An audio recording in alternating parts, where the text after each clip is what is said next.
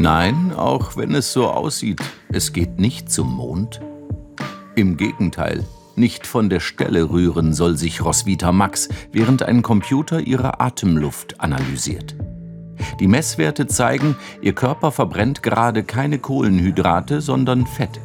Und ihrem Arzt, Professor Knut May, zeigen sie auch, Frau Max hält die strengen Ernährungsvorgaben der Studie genau ein. Das Forschungsprojekt NutriAct sucht nach der besten Ernährung für die Risikogruppe 50 plus. Und das ist auch ein gewisses Alter, wo die Patienten aus der beruflichen Entwicklung in das, in das Rentendasein ähm, ähm, übergehen. Die verändern ihren Lebensstil, die Bewegung wird klassischerweise oft weniger.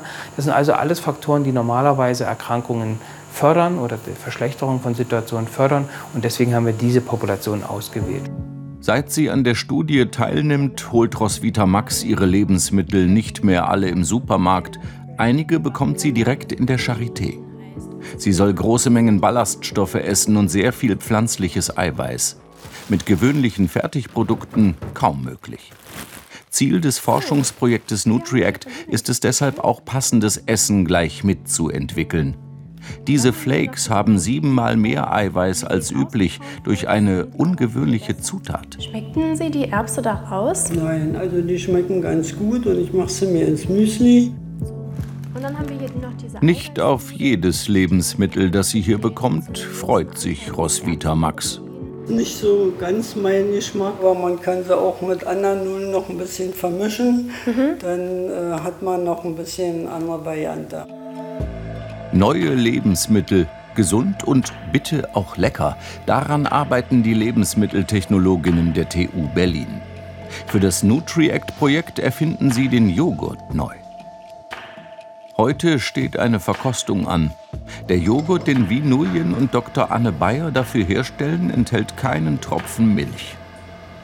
Stattdessen Erbsenpulver mit Wasser und ungesättigten Fettsäuren und viele pflanzliche Eiweiße. Nach NutriAct-Ernährungsregeln sehr empfehlenswert. Fest geworden. Fest geworden ist er. Der Anfang war schwer. Die ersten Kommentare waren wie Bauschaum. Also das war ähm, eben überhaupt nicht äh, vergleichbar mit einem Joghurtprodukt oder auch mit irgendeinem Produkt, was man in der Art kennt. Also hätte man auch nicht als Aufstrich in diese Richtung noch umbauen können. Also das war da komplett unakzeptabel. Doch seitdem hat sich viel getan. Die Lebensmitteltechnologinnen haben ihr Rezept immer wieder verbessert.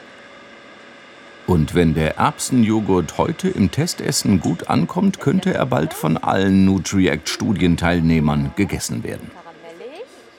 Die Lebensmitteltechnologinnen wagen den Direktvergleich. Zwei Erbsenjoghurts aus eigener Herstellung gegen zwei klassische Joghurts aus Milch.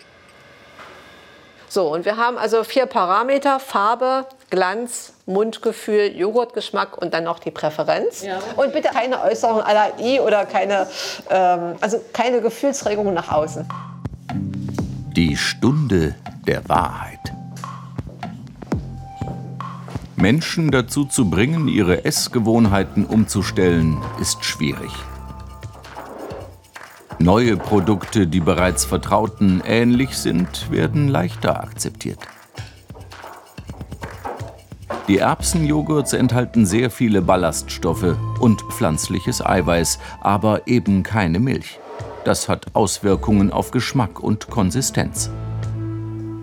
Okay, was war noch aufgefallen? Keinerlei Joghurtfarbe. Okay.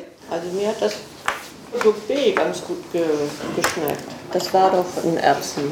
Das war das. Das war ohne Erbsen. Das B war das hier. Das war ohne Erbsen. B, das ist ja so halber Kreuz, ja. Und was schmeckt am besten? D auf Rang 1.